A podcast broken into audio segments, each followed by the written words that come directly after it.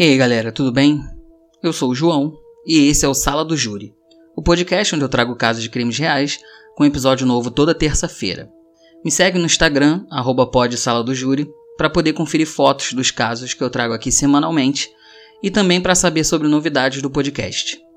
E hoje, sexta-feira, eu venho aqui com o segundo episódio do nosso quadro, Sexta Temática, com o tema de crianças assassinas. E eu primeiramente queria agradecer aí todas as mensagens que eu recebi Várias pessoas vieram falar comigo, gostaram do quadro, gostaram do, do fato de ter um tema e tal. E vamos dar continuidade aqui então, né? Muito obrigado aí a todos vocês que estão ouvindo, tá bom? E é isso. Então vamos começar o episódio de hoje.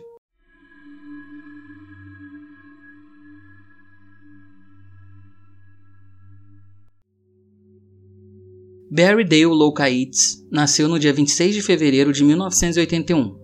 Seu pai se chama Terry Locaitz e sua mãe Joanna Phillips. A família morava em Iowa, nos Estados Unidos, e quando Barry tinha 5 anos, eles se mudaram para Minnesota. E alguns anos depois, eles foram para Washington. E lá, seus pais compraram uma lanchonete e sorveteria na cidade de Moses Lake. A infância do Barry não foi nada fácil. A mãe dele era um pouco distante, o pai não tinha uma conexão com ele, e mesmo sua mãe ficando um pouco afastada, ele fazia de tudo por ela. No começo dos anos 90, Barry tinha 9 anos, e sua mãe começou a apresentar problemas psicológicos, e o pai dele não ajudava muito a esposa. Inclusive, um pouco depois dela começar a ter esses problemas, ele passou a ter um caso. Durante quatro anos, ninguém soube desse caso, mas em 1995 a Joana descobriu e pediu divórcio. E foi a partir daí que a vida do Barry foi de mal a pior. Ele estudava no colégio Frontier Junior High School e lá ele sofria bullying quase que diariamente. Ele era provocado, alguns alunos viviam chamando ele de magrelo, esqueleto, bicha. Outros garotos batiam nele e às vezes eles colocavam a cabeça do Barry no vaso sanitário. Uma vez ele foi segurado por um aluno dentro do banheiro enquanto outro urinava nele. E tinha um aluno em específico que era responsável por muito desses bullying que ele sofria. O nome desse aluno era Manuel Vela. O Barry começou a ficar com um temperamento mais nervoso, com tudo aquilo que ele estava passando no colégio, e a mãe dele o levou no médico, onde ele foi diagnosticado com hiperatividade e depressão clínica. Em casa, sua mãe só piorava dos problemas psicológicos que ela passou a ter, e ela começou a falar em se matar, gente. Ela dizia que ia tirar a própria vida na frente do ex-marido e da nova mulher dele no dia dos namorados de 1996. E o Barry ficava desesperado quando a mãe falava sobre esse assunto. Ela chegou a convidar o próprio filho para se matar também na frente do pai. O Barry, nervoso, convenceu a mãe a não fazer aquilo, dizendo que ela ficaria melhor se escrevesse sobre o que ela estava sentindo. E foi só assim que ela parou de falar sobre esse assunto. Agora nós chegamos no ano de 1996 e o Barry já não aguentava mais sofrer tanto bullying na escola, principalmente do Manuel Vela. E quando ele voltava para casa, ainda tinha que cuidar da sua mãe que estava sempre mal. Então ele começou a ter um pensamento de vingança contra todo mundo que fazia ele se sentir daquele jeito. Numa sexta-feira, 2 de fevereiro de 1996, a Frontier Junior High School começou as aulas com duas horas de atraso por causa do tempo frio, que estava intenso. Todas as aulas foram encurtadas para compensar esse atraso. Então o Barry de manhã se preparou para sua vingança. Ele pegou um rifle de alavanca do seu pai, um revólver calibre 22 e uma pistola semiautomática calibre 25. Todas as três armas estavam carregadas. Ele amarrou as armas no peito e na cintura e ele amarrou também três cintos de munição adicional que tinham aproximadamente 75 cartuchos. E ele embalou também um carregador rápido para o revólver. Depois ele colocou um longo sobretudo preto com um bolso interno removido para poder carregar o rifle sem ser visto. Assim, armado, ele caminhou até a escola. Quando ele entrou no colégio, ele foi direto na sala que estava tendo aula de álgebra. E assim que ele entrou, ele deu um tiro na professora Leona Carris, que morreu na hora e logo depois no aluno Manuel Vela. Os outros alunos começaram a correr, aquela confusão, gritaria, todo mundo tentando se salvar. Aí o Barry, na porta ainda, para ninguém sair, falou assim: Isso com certeza é melhor que a álgebra, né? Logo em seguida, ele deu mais alguns tiros que acabaram acertando dois alunos, o Arnold Fritz Jr. e a Natalie Hintz. Um professor de educação física, que era lutador de luta livre, chamado John Lane, ouviu os tiros e foi até a sala de álgebra.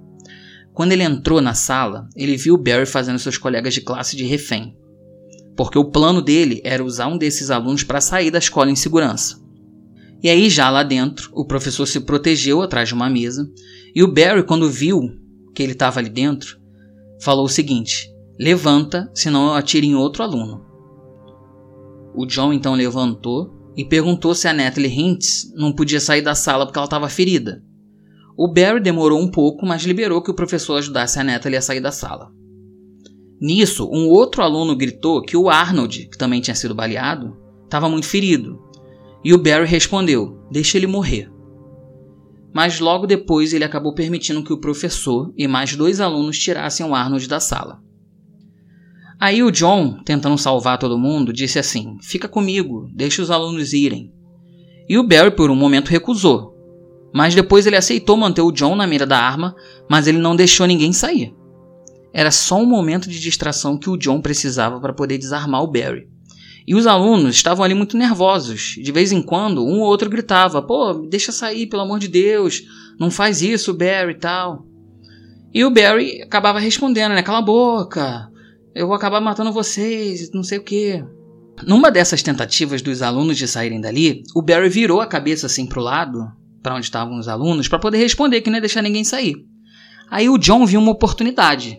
Então ele agarrou o rifle do Barry, mirando ele para cima, pegou e jogou o rifle no chão. Aí ele deu uma banda no Barry, que caiu na mesma hora, e ele mobilizou o braço do menino, ficando em cima do garoto, fazendo com que ele não pudesse sair. Nisso, os alunos todos saíram dali correndo e o John continuou segurando o Barry no chão até a chegada dos policiais. Até que, enfim, depois de uns 3, 4 minutos, os policiais chegaram e prenderam o Barry. No atentado na escola, três pessoas morreram.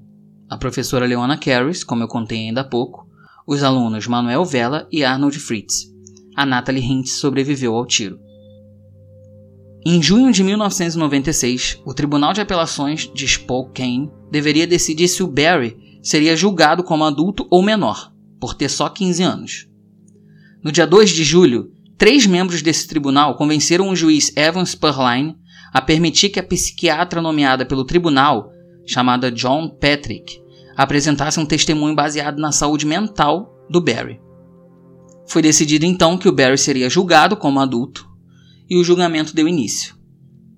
O Barry alegou insanidade em todas as acusações contra ele e afirmou que mudanças de humor foram a causa dele ter feito aquilo tudo. Durante o seu julgamento, a psiquiatra dele testemunhou que o Barry teve pensamentos delirantes e messiânicos antes do tiroteio. Ela declarou o seguinte: Ele se sentia como Deus e ria de si mesmo. Ele se sentia superior às outras crianças então seus sentimentos de superioridade foram substituídos por ódio, desdém e uma sensação de não estar à altura dos outros alunos. Ele estava sob a influência de sua psicose, e isso estava distorcendo seu pensamento, e ele foi incapaz de determinar o certo do errado no momento dos assassinatos. Sua mãe, Joanna Phillips, disse que seu filho tinha tirado a ideia do massacre do videoclipe da música Jeremy, da banda Pearl Jam. A história desse vídeo é o seguinte: é um menino que ele é zoado pelos seus colegas de turma, ele também sofria bullying. E aí, durante o clipe, vai dando a entender que ele também tá querendo se vingar. E no final, tem umas cenas que dão a entender também que ele matou seus colegas e depois tirou a própria vida. Em uma dessas audiências, o videoclipe do Pearl Jam foi transmitido e usado como prova. Sua mãe também disse que ele se inspirou no livro Rage, do Stephen King. Nesse livro, um estudante do ensino médio leva uma arma para a escola e mata dois professores. Inclusive, aquela frase que ele falou, isso é melhor que álgebra, né? Ele tirou desse livro. Em 24 de setembro de 1997, o Barry foi condenado por duas acusações de homicídio em primeiro grau, uma de homicídio em segundo grau, uma de tentativa de homicídio em primeiro grau e 16 acusações de sequestro agravado. Ele foi condenado a duas penas de prisão perpétua e mais 205 anos sem possibilidade de liberdade condicional. O Tribunal de Apelações do Estado de Washington negou o pedido do Barry para um novo julgamento em 1999.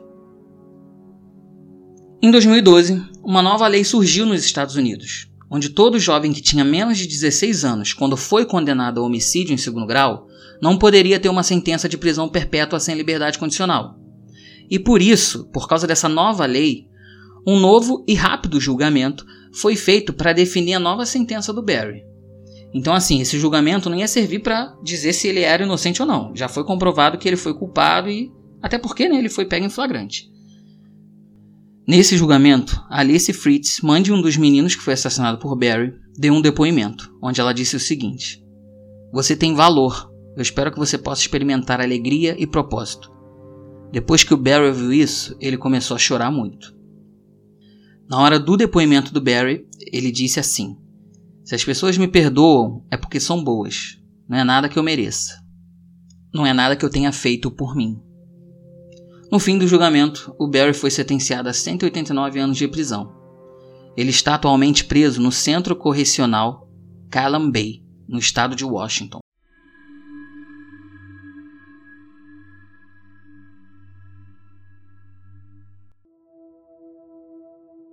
E é isso, galera. Nosso episódio está chegando ao fim. Segundo episódio da nossa sexta temática. Espero que vocês tenham gostado desse caso também. E vamos lá, né? Mais um caso onde a criança, no caso adolescente já, né? 15 anos, matou e sofria bullying. Vamos combinar que isso deve ter um pouco a ver, né? Com certeza tem. Você vê que no caso dele ele foi acumulando aquele ódio, acumulando aquela raiva até que ele decidiu se vingar. E ele também tinha problema não só na escola, como em casa, né? E eu acho que várias coisas aqui acarretam no fato dele ter feito o que ele fez, né? Não só o bullying, como o fato do pai nunca ligar para ele, a mãe também não ligava muito, apesar dele amar muito ela e fazer de tudo por ela. E a mãe começou a ter aquele problema. Quando a mãe teve o problema, o pai arranjou um caso com uma mulher Aí depois se separou, no caso foi a mãe, né, que descobriu, até porque o cara ficou cinco anos tendo esse caso. E a mulher lá, a mulher dele, a esposa, cheio de problema na cabeça. Isso deve ter afetado muito ele, né? Mas é isso. Mais um caso. Esse aí foi um pouco mais pesadinho porque foi um atentado na escola, né? E esse, ao contrário do do Eric Schmidt, não tem liberdade condicional, então vai ficar preso aí até o fim da vida dele. Então é isso, gente. O episódio está chegando ao fim, como eu já falei. E se você estiver me ouvindo aí pelo Spotify, não esquece de classificar o Sala do Júri com 5 estrelas. Você que está ouvindo ainda não classificou, tem gente que não classificou ainda, hein? É, eu tô vendo. Então classifica lá o, o Sala do Júri com 5 estrelas no Spotify para ajudar o podcast a engajar e chegar a mais pessoas que também gostam aí de, de ouvir histórias de crimes reais, tá bom? Não esquece que no Instagram, arroba do Júri, também vão ter lá as fotos desse caso de hoje, tá? Tô trazendo as fotos também da sexta temática, não só dos episódios regulares, tá bom? Então é isso, gente. Eu vou ficando por aqui. Até semana que vem. Tchau, tchau. Uma vez ele foi segurado por um aluno enquanto o outro. Uma vez ele foi segurado por um aluno dentro do banheiro, enquanto o outro. Encontro. Ele amarrou uma no peito, na cintura, e depois ele amarrou três cintos. E aí ele imobilizou o braço. O braço. Ai, fica falando Barry e aí fala braço. Um adolescente, no caso, né? 15 anos. Acabou. Fala, Vinícius. Tô gravando.